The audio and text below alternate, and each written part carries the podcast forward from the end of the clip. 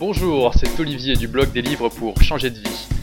Bienvenue dans ce septième podcast dans lequel j'adresse euh, eh bien une question qui peut-être euh, n'est pas assez euh, posée et que l'on ne se pose pas assez, à savoir pourquoi lisons-nous? Et je pense que c'est une question qui peut être vraiment intéressante. Alors, ça va être un podcast peut-être un peu particulier dans le sens où eh bien, je, vais vous faire part de, mes réflexions euh, sur le sujet. Euh, donc, je vous donnerai pas de, réponse définitive, mais plus mon aperçu, mon sentiment, mes réflexions à ce sujet. Donc, pourquoi lisons-nous? Alors, je ne parle pas ici de lecture pour, pour les loisirs, je ne parle pas de lecture de détente, ni même de livres de fiction en général, bien qu'on puisse être dans une démarche qui ne soit pas une démarche de divertissement, lorsque nous lisons des livres de fiction, mais euh, plus spécifiquement de pourquoi lisons-nous euh, des livres euh, de non-fiction. Et quand même, bon, quand même quelques livres de fiction, on va dire, d'un très bon niveau. Alors, pour moi, la réponse est simple. elle est simple en tout cas à dire, mais après à expliquer, peut-être moins. elle est simple, je pense que nous lisons avant tout parce que nous cherchons des réponses. Et pour moi, le fait de chercher des réponses, c'est une, caractéristique euh, qui est vraiment, vraiment euh, indissociable de l'espèce humaine.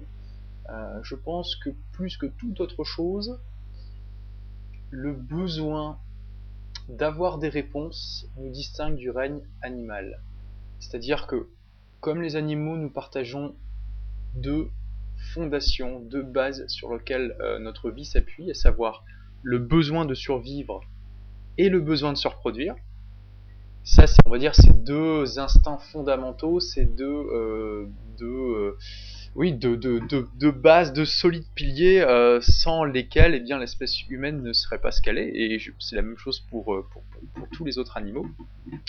Par contre, l'espèce humaine a un, pilier, un besoin fondamental supplémentaire sur juste survivre et juste se reproduire, ça ne lui suffit pas. Euh, il lui faut quelque chose de plus. Et euh, ce quelque chose, en gros, bien qu'il puisse prendre de multiples formes, se, résume à nous avons besoin de réponses. Mais des réponses à quoi? Bien évidemment, je pense que nous cherchons des réponses à des questions. Des questions qui viennent elles-mêmes de contraintes qui se posent à nous. Alors, pour tenter d'expliquer un petit peu euh, ce concept, eh bien, je vous propose de, faire une petite plongée dans notre passé et d'imaginer euh, les premiers hominidés qui ont réussi à maîtriser euh, l'outil, c'est-à-dire les premiers ancêtres des humains qui se sont distingués de leurs cousins les grands singes par l'utilisation d'outils qu'ils n'ont pas seulement utilisé euh, tel quel, c'est-à-dire ils n'ont pas trouvé un caillou dans la nature et ils n'ont pas cassé une noix avec, mais ils ont été modifiés euh, la pierre euh, qui se trouvait à l'état naturel pour en faire quelque chose de supplémentaire qui n'avait jamais existé auparavant, en créant ainsi les premiers outils. donc d'après les derniers articles que j'ai pu lire, les premiers galets aménagés, donc les premiers outils, les plus anciens qu'on a retrouvés, ont été apparemment utilisés par euh, l'Homo habilis, euh, qui est une forme euh, d'être donc de, l'espèce humaine qui vivait il y a environ 2,5 à 1,8 millions d'années. Alors, c'est ça qui, a marqué vraiment la naissance de, l'espèce humaine telle qu'on la connaît aujourd'hui, c'est l'invention de l'outil, de l'outil fabriqué. Parce que en quoi ça nous distingue du règne animal et en quoi euh, c'est lié à notre besoin de réponse. Je vais vous expliquer tout ça. Euh, donc prenons, faisons un peu une, imaginons, imaginons, euh, nous sommes un Homo habilis, on n'a pas une capacité crânienne extraordinaire. Hein, la capacité crânienne du, de l'Homo habilis est d'environ 550 à 700 cm3, alors que l'être humain, ça va de 1200 à 2000. Il y a des grandes variations hein, entre les, de volume possible entre, entre les, crânes des êtres humains. on mesure environ entre 1m20 et 1m50, on pèse 30 à 40 kg. Donc vous voyez, on n'est pas bien costaud.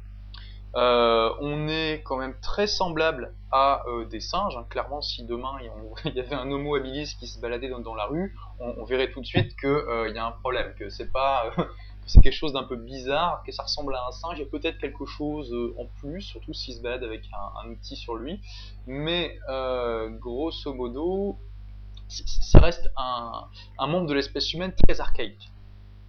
Euh, eh bien, il y a un moment, il y a un moment donné, il y a un de ces Homo habilis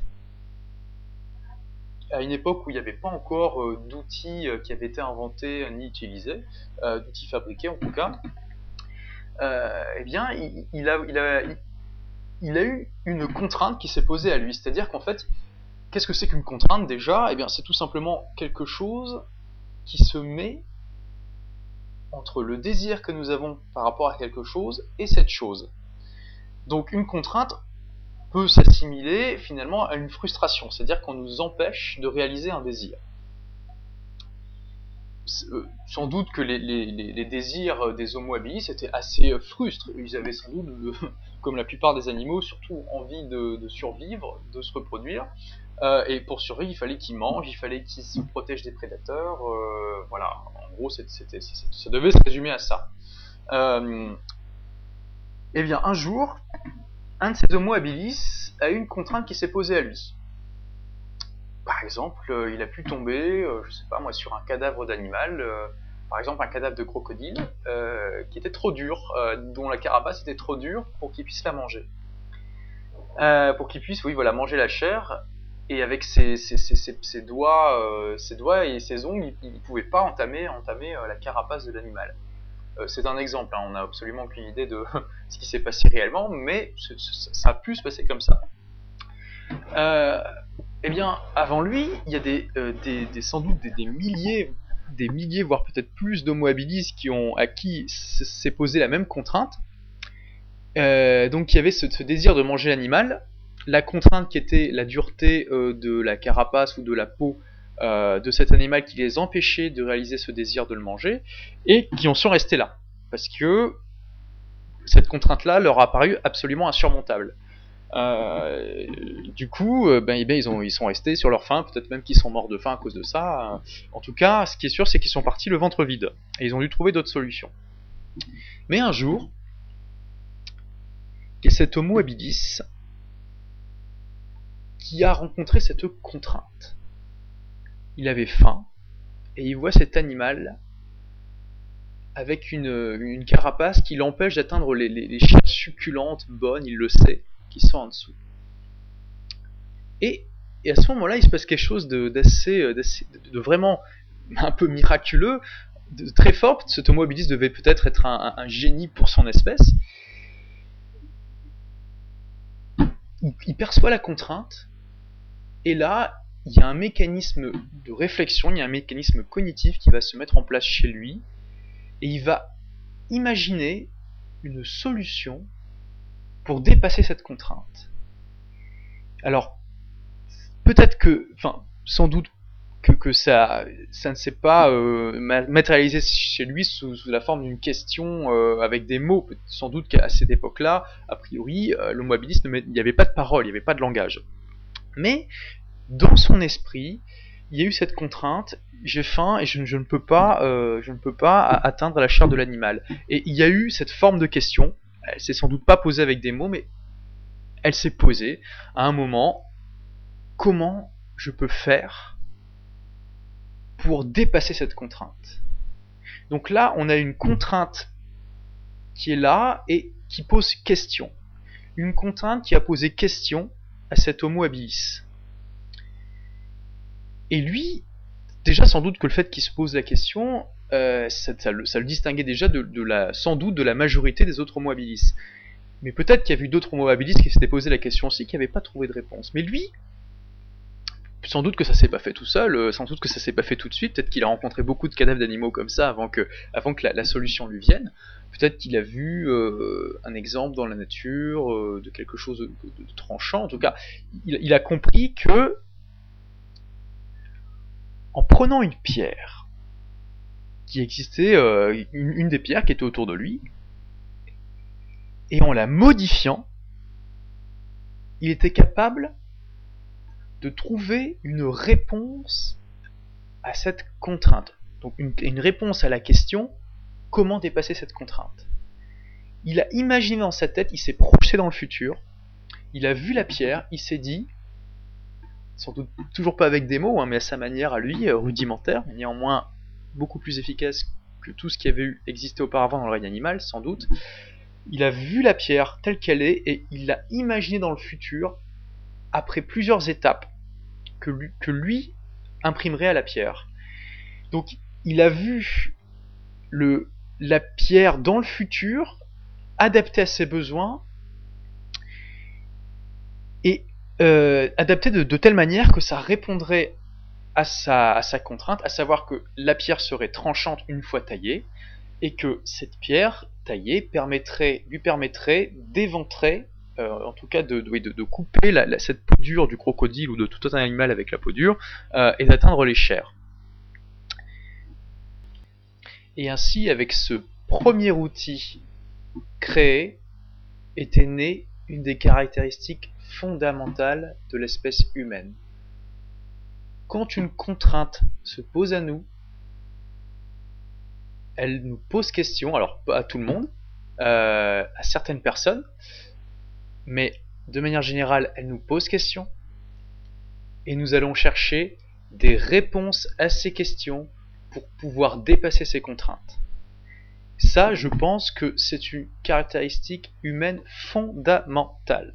Et je pense que même euh, les animaux euh, qui ont une certaine forme d'intelligence comme les dauphins, les grands singes, hein, type chimpanzé, monobo, etc., euh, les éléphants, euh, dont euh, des études scientifiques ont montré qu'ils ont une forme d'intelligence assez poussée pour le règne animal.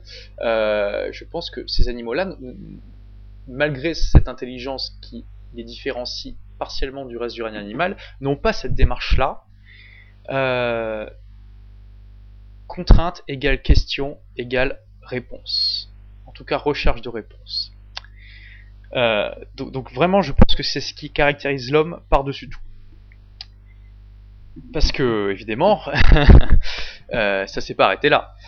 Euh, parce que notre homo habilis, il a, il a trouvé une réponse à, sa contrainte. Eh bien, sans doute qu'il s'est empressé de montrer sa découverte aux autres, alors sans, sans parler, il a dû montrer, il a dû mimer ce qu'il avait fait, et à partir de là, ça, les premiers outils aménagés, les premiers galets aménagés ont commencé à se répandre pas seulement pour découper des crocodiles, mais pour d'autres fonctions, pour découper de la viande, de la chair, euh, percer, euh, peut-être qu'ils s'en servaient aussi comme arme en, les, mettant dans leurs mains et en tapant avec, c'est possible, même si a priori les homo habilis étaient des charognards, euh, avant tout.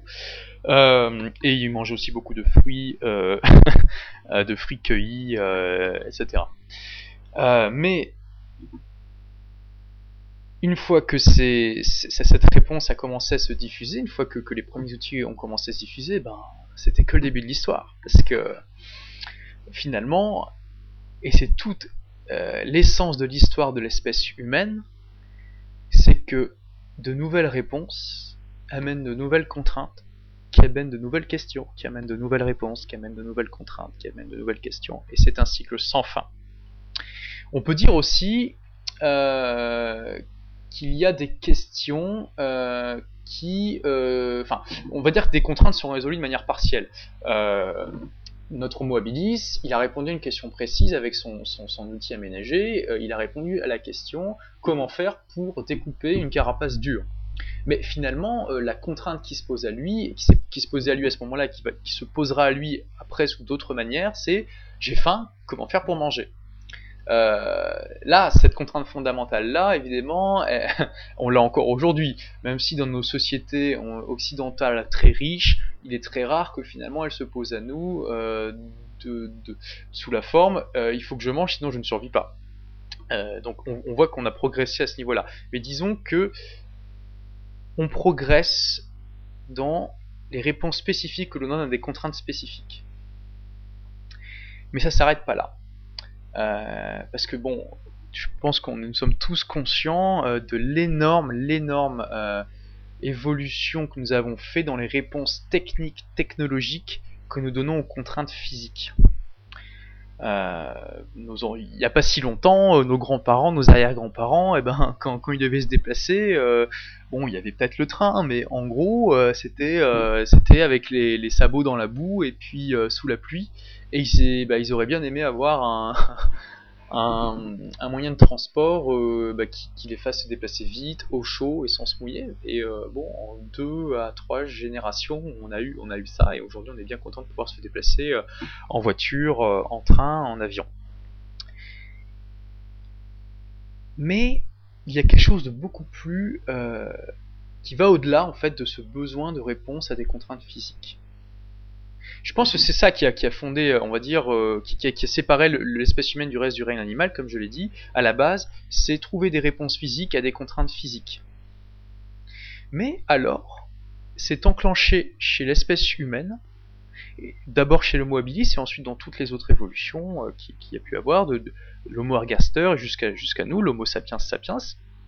Euh, et ça s'est enclenché, enclenché le processus de pensée le processus cognitif que j'ai décrit brièvement tout à l'heure, à savoir une contrainte se pose à nous, on va se poser une question, enfin ou des questions par rapport à cette contrainte, en gros qui tourneront à comment faire pour dépasser cette contrainte, et on va euh, chercher avec peut-être l'énergie du désespoir euh, ces réponses. D'autant plus si ce sont euh, des, questions à des, contraintes physiques que l'on se pose. Parce que, comme je l'ai dit tout à l'heure, à la base, finalement, comme très peu de choses nous distinguaient du règne animal, ce qu'il nous fallait avant tout, c'était survivre et se reproduire.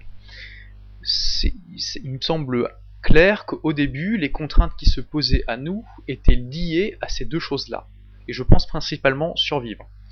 Euh, et donc, euh, c'était des contraintes physiques qui se posaient à finalement la, la, la, la, première, la limite la plus ultime, c'est la mort. Quoi.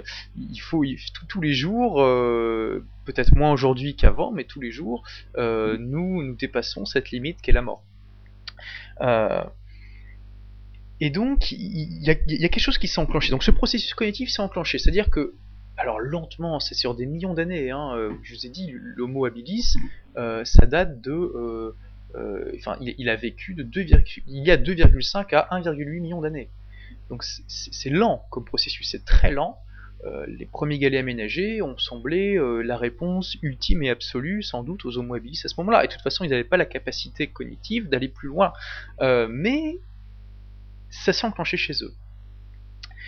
Et ça a évolué euh, culturellement parce qu'ils se sont transmis ça de génération en génération, la capacité de faire des outils, euh, mais aussi euh, par l'évolution, puisque petit à petit, l'espèce humaine a évolué avec un cerveau plus gros, parce que le cerveau plus gros donnait une réponse adaptative à l'environnement qui était supérieure euh, qui, était qui, donnait un avantage aux descendants avec un cerveau plus gros qui était capable de plus réfléchir. Pourquoi?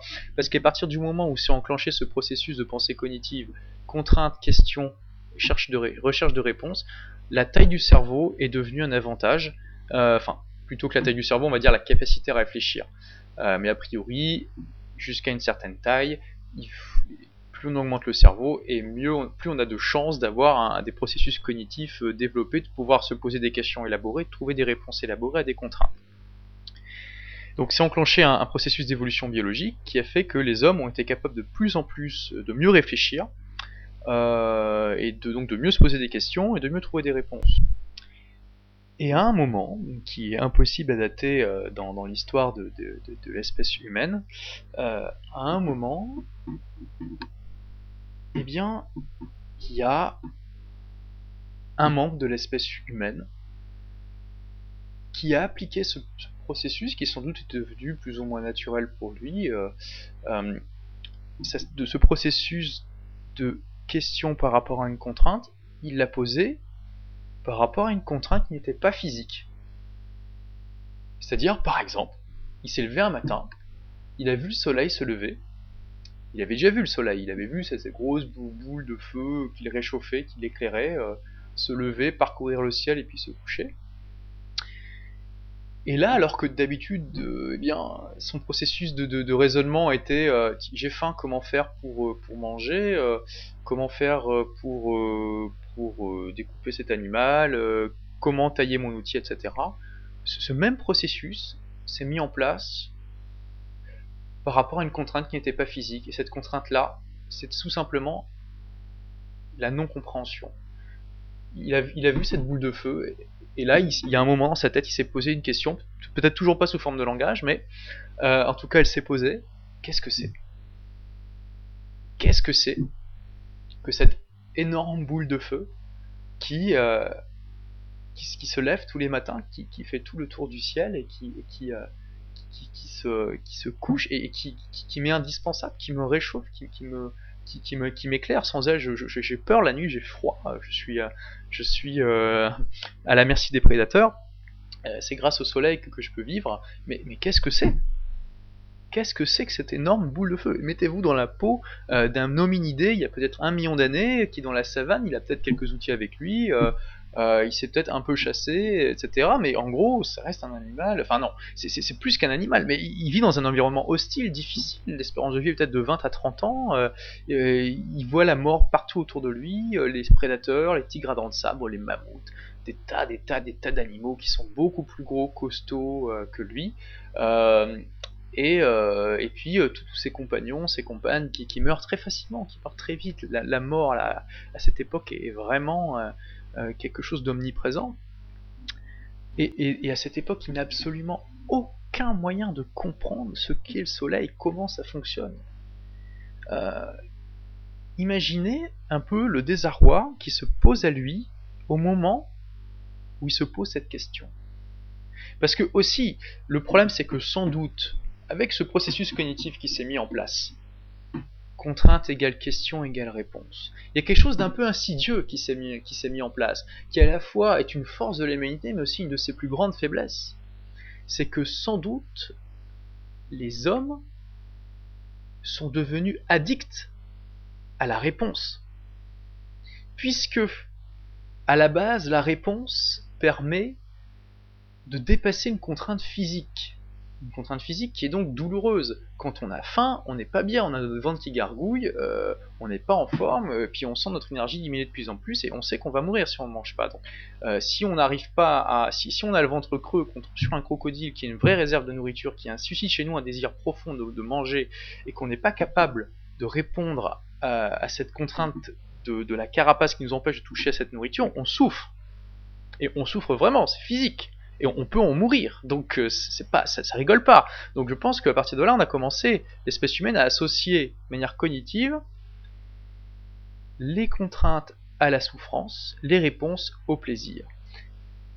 Et sans doute le fait de ne pas avoir de réponse au fait de souffrir.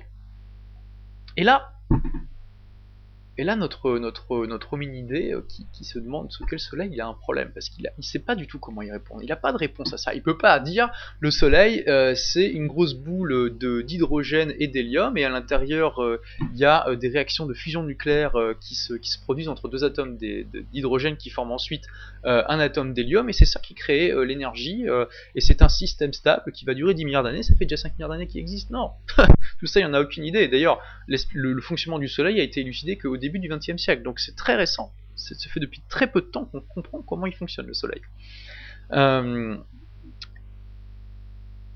alors je prends le Soleil comme exemple, mais euh, vous avez compris, ça, peut se poser à plein de choses. Hein. Qu'est-ce que c'est que, la, pluie, d'où vient-elle? Il n'y en a absolument aucune idée. Pourquoi, pourquoi l'eau tombe du ciel? D'où viennent les rivières? Pourquoi les montagnes? Qu'est-ce qu'il y a au-delà de la mer? Qu'est-ce que c'est que la mer? Euh, Pourquoi je suis là? Bon, alors sans, aller jusque, ce genre de questions, mais déjà, il peut se poser des questions par rapport à son environnement. Qu'est-ce que c'est? Et là, c'est des contraintes, et, c'est le fait qu'il n'ait pas de réponse, ça, le fait souffrir. Donc du coup, ça devient des contraintes. Mais ce n'est plus des contraintes physiques, ce sont des contraintes conceptuelles. C'est-à-dire que là, la pensée de l'espèce humaine a fait un bond. Elle se met plus à réfléchir uniquement sur des problèmes physiques, mais sur des problèmes conceptuels, ce qu'on pourrait appeler des problèmes métaphysiques. C'est-à-dire que là, l'humanité ne va plus avoir seulement besoin de réponses pour des problèmes physiques, mais va avoir besoin de réponses pour des questions on va dire, théorique, conceptuelle, métaphysique. Alors, quand est-ce que l'humanité a franchi ce bon Là, on n'en a absolument aucune idée. Euh, un bon indice, ça serait de savoir quand est né le langage. Sans doute que les, les hominidés se sont posé des questions comme ça dans leur tête sans mots euh, avant l'apparition du langage, mais il est clair qu'à partir du moment où on peut mettre des mots sur les choses, donc associer un symbole à quelque chose et le communiquer aux autres, là notre capacité de penser, de réfléchir sur des concepts euh, qui ne sont pas physiques, évidemment, euh, devient beaucoup plus facile. D'ailleurs, même la, notre capacité de, de, réfléchir sur des problèmes physiques devient plus facile. Ça facilite le langage, facilite la pensée d'une manière absolument ahurissante. C'est quelque chose qui, a accéléré le, fonctionnement du le processus cognitif des, humains, sans doute euh, depuis 100 enfin je sais pas, mais c'est... Est-ce qu'on peut imaginer aujourd'hui de pouvoir réfléchir sans pouvoir mettre des mots sur nos pensées? Ça paraît complètement inimaginable. Euh, pourtant, l'espèce humaine a, sans doute fait ça pendant longtemps. Euh, donc, mais on, malheureusement, on n'a aucune idée de, de quand est-ce qu'est apparu le langage. Les scientifiques sont assez divisés sur la question. Il y en a qui disent que c'est relativement récent, que c'est apparu avec euh, l'Homo sapiens, donc notre espèce il y a environ 100 000 ans, voire même plus tôt avec l'apparition de l'art euh, dont les plus anciennes peintures rupestres qu'on a retrouvées dans les grottes datent d'environ moins 30 000, moins 40 000 dans ces eaux-là. Euh, et d'autres disent que le langage est apparu euh, sans doute bien avant, peut-être sous une forme non, verbale, sous forme de mime par exemple. Mais là, évidemment, on n'a aucune réponse précise parce que, eh bien, un langage, ça laisse pas de traces. Donc, c'est très difficile de répondre à ça. Mais en tout cas, un moment dans l'espèce humaine, donc, c'est eh bien, ce besoin euh, de réponse s'est enclenché. Euh, de réponse à des, à des questions conceptuelles s'est enclenché. Et ça a amené quelque chose d'insidieux, parce que comme on avait cette relation à la réponse, ou quand on a une réponse à, une, question qui vient d'une contrainte, on est, on est heureux, on a, on a cette, ce soulagement physique, et quand on n'a pas cette réponse, on a cette souffrance physique, sans doute que notre cerveau était câblé comme ça, et que du coup on s'est mis à associer la non-réponse aux questions conceptuelles à la souffrance. Et à partir du moment où on n'a absolument aucune manière de répondre à ces questions, je vous dis, le soleil, qu'est-ce que c'est que le soleil? On n'a pas pu répondre à ça euh, avant euh, à peine un siècle. Donc euh, c'est vraiment, voilà, que, alors, je pense que tous les hommes se posaient pas ce genre de questions, et pas sur tout, on peut pas réfléchir à tout, mais ça s'est posé à certaines personnes. Peut-être celles qui réfléchissaient le plus, euh, qui avaient en tout cas le plus de capacité à avoir ce genre de réflexion. Et, et ces personnes-là vivaient une souffrance profonde à ne pas avoir de réponse. Alors, c'est quoi la solution? C'est quoi la solution? Et évidemment, au-delà de toutes ces questions, à partir du moment où le langage est apparu, peut-être même un peu avant, il y a quelque chose de, beaucoup plus fondamental encore que qu'est-ce que c'est que le soleil qui s'est posé à nous. C'est qu'est-ce que la mort? Parce que la mort, c'est la contrainte ultime, comme je vous le disais tout à l'heure, c'est la limite ultime. Et on se bat tous les jours, peut-être plus avant qu'aujourd'hui, mais on se bat tous les jours pour la, la dépasser, cette limite-là. Qu'est-ce que c'est que la mort? Pourquoi les autres meurent-ils? J'ai peur de la mort. Qu'est-ce qu'il y a au-delà? Encore aujourd'hui, on est incapable de répondre à ces genres de questions. Euh... Et donc, quelle est la solution possible à, tout, à, toutes ces questions sans réponse qui nous font souffrir? Eh bien, elle est simple. La solution possible à toutes ces réponses, euh, à toutes ces questions sans réponse qui nous font souffrir, c'est tout simplement d'inventer la réponse. À partir du moment où on ne la connaît pas, on l'invente sans doute là qu'est née l'imagination, euh, les histoires, les contes, etc. C'est pour ça que moi j'ai un peu de mal à imaginer euh, ce genre de questions sans langage. Hein.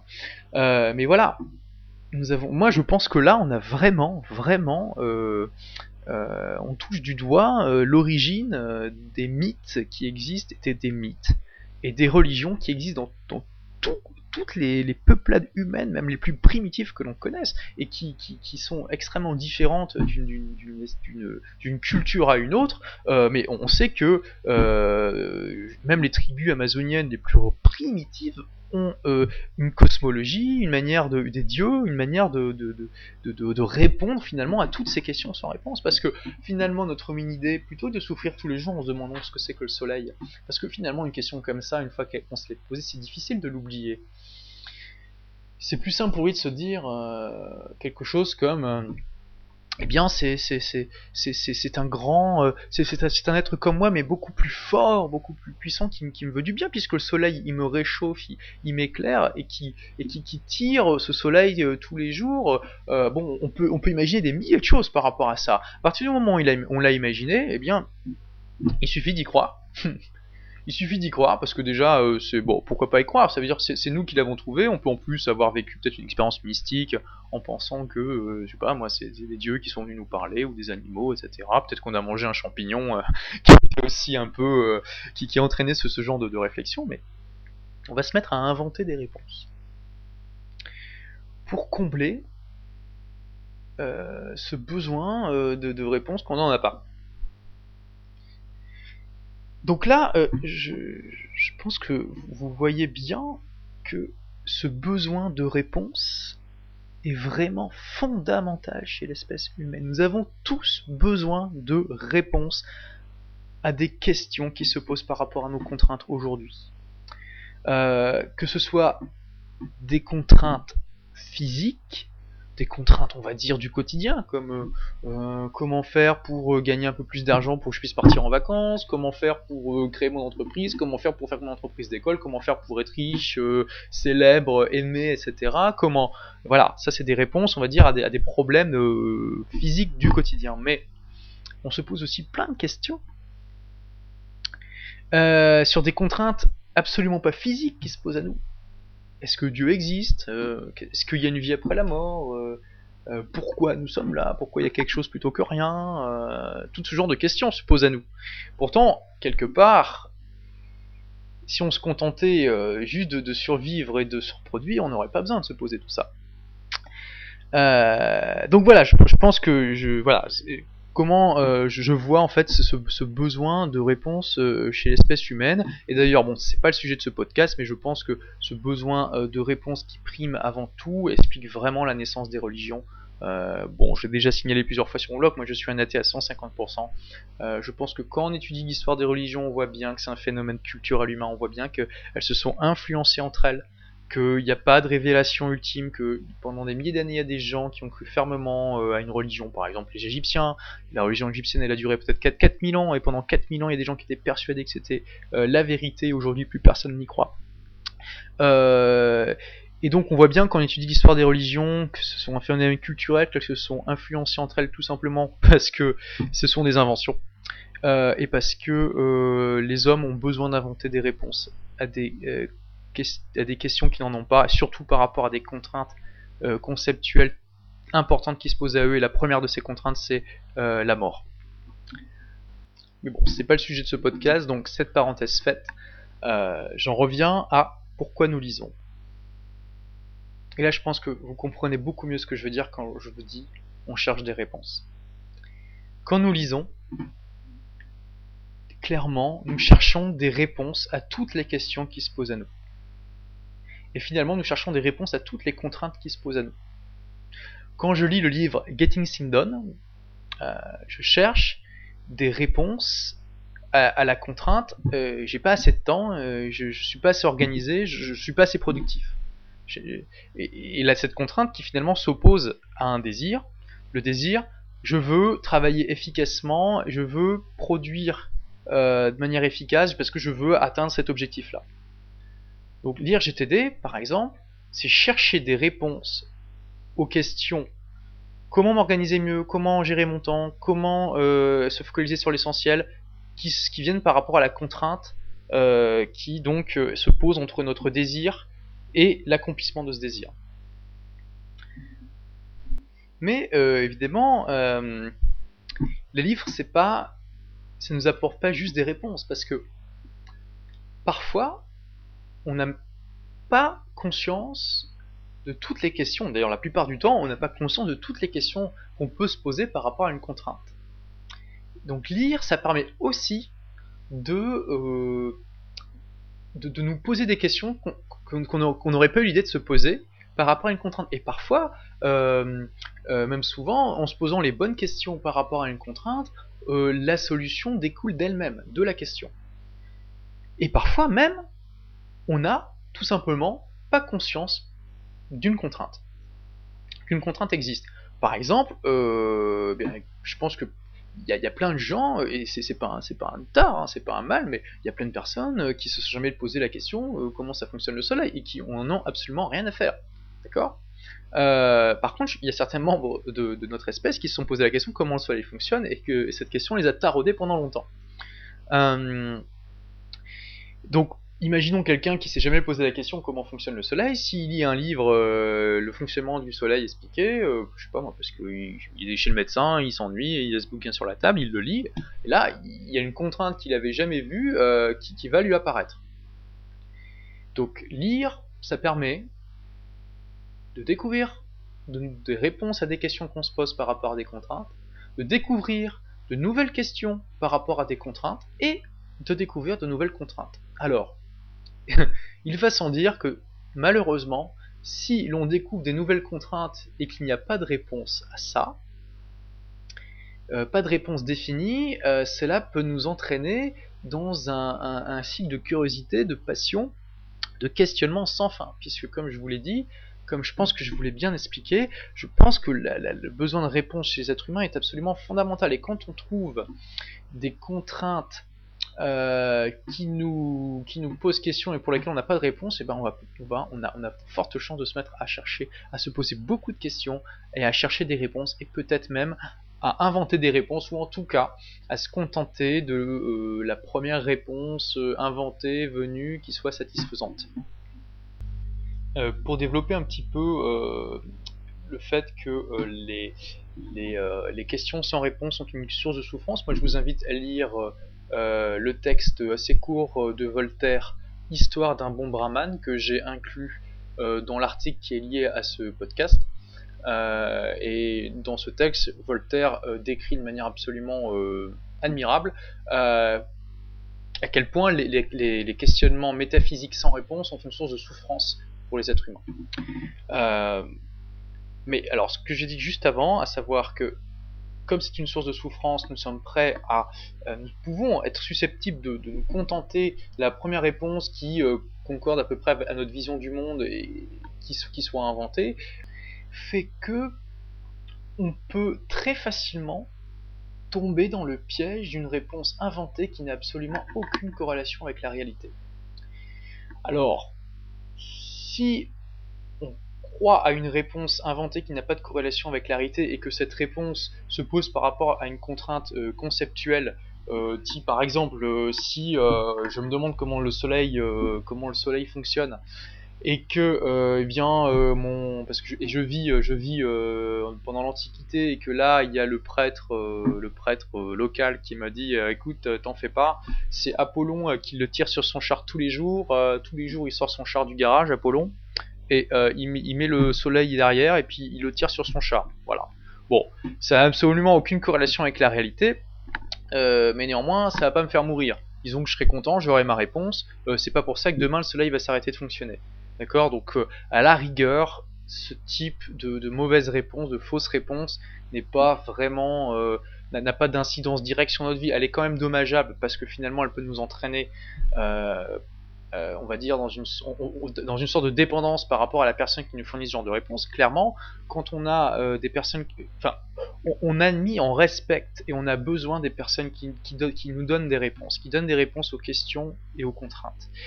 Et d'ailleurs, c'est, j'en fais une autre parenthèse rapide. C'est, je, je, pense que euh, à la base, les deux grands pouvoirs, à savoir le pouvoir politique et religieux, se sont appuyés là-dessus. Le pouvoir politique donnait des réponses physiques aux contraintes physiques, et le pouvoir religieux donnait des, réponses conceptuelles aux contraintes conceptuelles. Et c'est de là qu'est l'essence de leur pouvoir. Euh, donc, je referme cette parenthèse. Donc, euh, voilà, avoir des réponses erronées sur des, euh, des, des, des, questions, enfin des, contraintes, on va dire conceptuelles, c'est pas forcément dommageable. Hein. Euh, ça peut au contraire nous soulager. Les religions, je pense que certaines religions, enfin les religions en tout cas dans, une, dans un de, pratiquer de manière, on va dire, responsable et euh, non fanatique, c'est-à-dire mesurée, pratiquer de manière mesurée, peuvent être une bonne béquille un bon pansement à la douleur euh, des questions sans réponse. Par contre, le problème est tout autre quand nous avons des réponses erronées euh, à des, à, des, à des questions légitimes que l'on se pose à, et, à des contraintes physiques. Euh, si par exemple, euh, bien, euh, je, je, suis un employé, j'en ai assez de, de, de, mon boulot, j'en ai, ai vraiment marre de, bosser 7, 8, 9 heures par jour, de pas être payé par les, les heures sup. J'en ai marre d'être employé, ce que je veux c'est vivre, c'est voyager, c'est rencontrer des gens, etc. donc il faut que je devienne riche. Euh, ça peut euh, donc je vais cette contrainte va se poser à moi de manière extrêmement forte. Et du coup je vais chercher je vais, me poser des questions comment faire pour dépasser. Je vais chercher des réponses par rapport à ça. Euh, là on, est on est assez vulnérable parce que comme on souffre par rapport à cette contrainte, cette contrainte, en plus c'est une contrainte qui, qui, là est plus physique, donc on ressent une sorte de souffrance physique par rapport à, elle, on, on, va avoir un vrai, vrai, vrai désir frustré. Euh, et, ce, désir frustré va nous amener à être très vulnérables par rapport à toutes euh, les réponses que d'autres pourraient nous fournir. Et d'ailleurs, ça, aussi, ça marche pour les, pour, les, pour les réponses conceptuelles. À partir du moment où on a un grand désir de réponse conceptuelle à des questions conceptuelles, ceux qui sont capables de nous le donner, comme je le disais, acquièrent un grand pouvoir. C'est pour ça que les sectes fonctionnent bien. Aujourd'hui, la plupart, enfin, de nombreux occidentaux sont quand même très déçus de la manière de ce qu'ont fait de leur religion les églises. Ils se tournent vers d'autres sources de spiritualité. Et c'est pour ça que les sectes qui sont euh, des religions beaucoup plus modernes, beaucoup plus adaptées euh, à, notre, à notre type de vie aujourd'hui, parce que les grandes religions monothéistes sont absolument archaïques. On y pense l'islam à 1300 ans, le, christianisme à 2000 ans, et euh, le judaïsme, je sais pas, ça doit faire 3000 ans. Enfin, c'est absolument. c'est des, le judaïsme, ça a été créé à l'époque de, l'âge du bronze. Complètement dépassé par rapport à aujourd'hui. La, la, plupart des règles de la Bible, de l'Ancien Testament, sont absolument euh, pas adaptées au monde moderne. Et ça, euh, mine de rien, il y a quand même pas mal de gens qui s'en rendent compte euh, et qui cherchent ailleurs des réponses à leurs questions. Mais donc nous sommes extrêmement vulnérables. Du coup, c'est pas toujours évident de savoir choisir avec discernement les sources de réponses que l'on va sélectionner, euh, ni de garder un certain esprit critique euh, quand on trouve des réponses à ces contraintes. et on a tellement envie, si, vous voulez, de, de, dépasser cette contrainte, que quand on voit une réponse, quand quelqu'un nous dit voilà la réponse à ta contrainte, on va avoir l'espoir, l'espoir de enfin se voir réaliser euh, notre désir. Et ça, ça peut être très très puissant. Euh, ça peut vraiment nous submerger. Et à ce moment-là, on peut, euh, eh bien, notre sens critique peut s'égarer. on peut tout simplement se dire ah, enfin ça y est j'ai la réponse euh, ça y est j'ai trouvé je la cherchais depuis longtemps je l'ai trouvé sans chercher à examiner les pour les contre à, à, avoir un peu d'autres avis etc et à partir du moment où on va choisir cette réponse-là, là, ça va être très compliqué après euh, pour, pour nous-mêmes nous remettre en cause et, pour les autres éventuellement qui nous voient comme ça pour essayer de se remettre en cause. Parce qu'à partir du moment où on a choisi une réponse, on va la considérer comme étant la seule vraie, en tout cas la meilleure, la plus efficace, euh, et on pensera évidemment avoir complètement raison. Donc cela amène euh, finalement à, deux questions, puisque finalement, voilà, on a une contrainte, c'est euh, ah, il y a ce risque que, euh, comme j'ai un, désir de, réponse à, mes questions pour dépasser cette contrainte, eh bien, je risque de choisir des réponses qui ne sont pas corrélarités, qui vont donner aux autres une influence sur moi.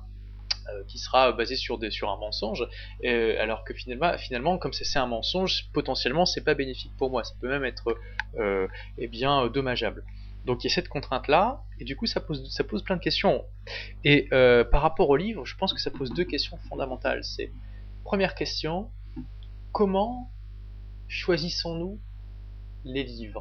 Comment déterminons-nous que les livres sont de qualité ou pas? Comment déterminons-nous si les livres sont euh, susceptibles euh, d'être lus, gagnent à être lus ou pas et ensuite, une fois que euh, ces livres sont sélectionnés, nous avons sélectionné les livres en nous posant ces questions-là, comment séparer le bon grain de livret à l'intérieur des livres en eux-mêmes? Parce que les auteurs peuvent se tromper, peuvent euh, avoir raison sur certaines choses et pas sur d'autres. On peut avoir euh, certaines choses que, mettent en avant les auteurs qui sont qui, ne nous correspondent pas et, d'autres oui. donc ça, c'est deux questions très importantes. une fois qu'on a bien compris pourquoi on lit, donc pour trouver des réponses aux questions qui se posent par rapport à nos contraintes, pour trouver de nouvelles questions sur nos contraintes et pour peut-être découvrir de nouvelles contraintes, il faut se poser la question comment faire pour choisir au mieux les livres que je vais lire et comment faire pour sélectionner dans les livres le savoir? Euh, et là, étant donné que le podcast est quand même déjà assez long, on a déjà dépassé les 45 minutes, euh, j'en parlerai. Alors, le prochain podcast, ce sera une chronique euh, de livres, mais le podcast d'après, je répondrai spécifiquement à ces deux questions.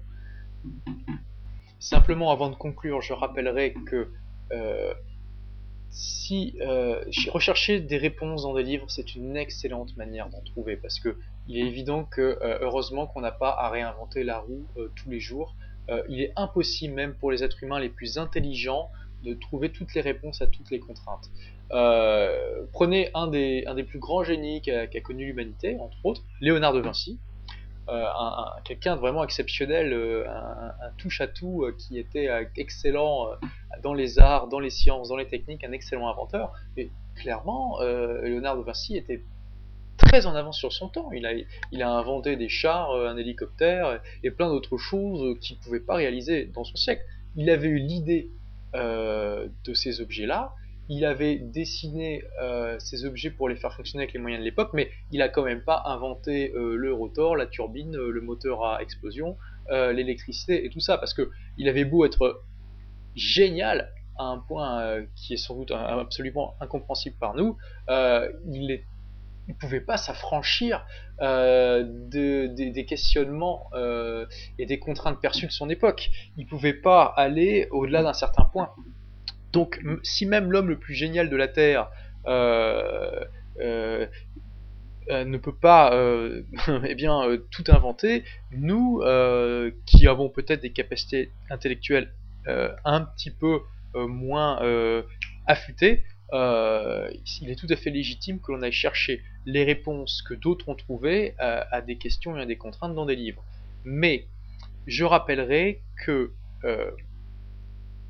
au final, il a bien fallu à un moment que quelqu'un invente ses réponses. Et que c'est aussi ce qui, ce qui fait de nous des êtres humains, ce qui, fait nous, ce qui, ce qui, détermine notre humanité, c'est notre capacité à trouver, à inventer, à découvrir des réponses à des questions qu'on se pose. Et il ne faut pas oublier que, euh, que notre cerveau est un outil extrêmement puissant et que euh, lire parfois, c'est aussi une sorte de paresse intellectuelle, dans le sens où on n'ira plus chercher les réponses que dans le livre, et du coup, euh, on, évitera de réfléchir. On, se dira que, enfin, on sera dans une démarche où finalement on ira sans cesse, sans cesse chercher les réponses dans les livres ou ailleurs, d'ailleurs, dans l'éducation, dans les, cours, dans des mentors, etc., sans plus les chercher en nous-mêmes, en, réfléchissant. Et donc, je pense qu'il était extrêmement important de garder ça à l'esprit, de savoir euh, utiliser son cerveau pour trouver nous-mêmes des réponses euh, à des questions, à des contraintes, euh, de prendre les réponses des auteurs, des, mentors, des, professeurs, etc., de, se poser des questions par rapport à ces réponses, de voir si elles répondent bien à nos contraintes, s'il n'y a pas des, réponses un peu meilleures pour nos contraintes personnelles à nous, afin de toujours, toujours avoir ce cerveau euh, en action, de toujours être en train de réfléchir pour ne pas boire les réponses euh, euh, comme un animal qui, a trop soif et, au final se contenter de ça et de devenir un bête mouton finalement. Parce que je pense que vous avez bien compris le pouvoir que ceux qui donnent des réponses ont sur les autres. Et parfois ce pouvoir est légitime, hein, je veux dire, c'est un professeur intelligent, cultivé, qui, nous donne des réponses adaptées euh, qui nous arme pour la vie, heureusement qu'on le respecte, euh, qu'il a une certaine influence sur nous ou qu'on l'écoute. Euh, mais ça peut aussi être le cas de gourous qui nous donnent des, fausses réponses parce qu'on a besoin de les entendre. Donc, toujours utiliser ce, cerveau. Je vous donnais dans ma, dans ma première chronique de Philosophie une excellente technique pour réfléchir, qui est faites ça tous les jours, vous verrez, c'est génial. vous prenez une feuille de papier, vous posez votre, votre contrainte, votre question en haut de la feuille, et vous trouvez 20 idées, 20 réponses pour répondre à cette question, pour dépasser cette contrainte. Au début, ça sera, facile, les premières réponses vont venir très vite. Et au bout d'un moment, quand vous allez arriver à la sixième, septième, hmm, ça va commencer à être plus difficile. Accrochez-vous et n'arrêtez que quand vous en avez 20. Euh, un petit peu de mathématiques. Si vous faites ça euh, uniquement 5 euh, jours par semaine pendant, on va dire, allez, 40 semaines dans l'année, donc sur 52, c'est pas beaucoup, ça vous fait 4000 idées par an. 4000 idées, 4000 réponses. 4000 réponses euh, pour dépasser vos contraintes par an. Moi, je peux vous garantir que si vous faites ça, dedans, il y en aura une paire qui vaudront vraiment la peine d'être mise en place et d'être tentée. Et parfois même, juste le fait d'y avoir pensé, ça ne demandera aucun effort pour être appliqué et euh, ça vous permettra de dépasser la contrainte instantanément.